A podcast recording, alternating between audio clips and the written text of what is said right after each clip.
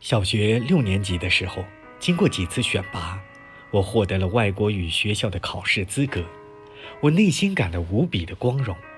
为此，我付出了很多努力，但是我最终还是未能考上。这个结果让我感到无比的伤痛，这也是我人生当中第一次遇到的挫折。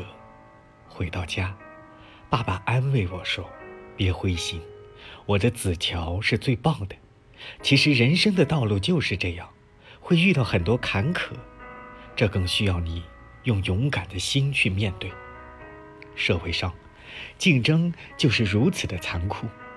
不过，成功青睐有准备的人，相信自己一定能行。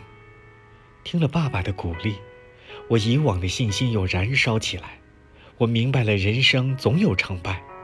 当你不去在乎成败，而想到自己曾经历过的考验、付出过的努力，那么，你将更加出色。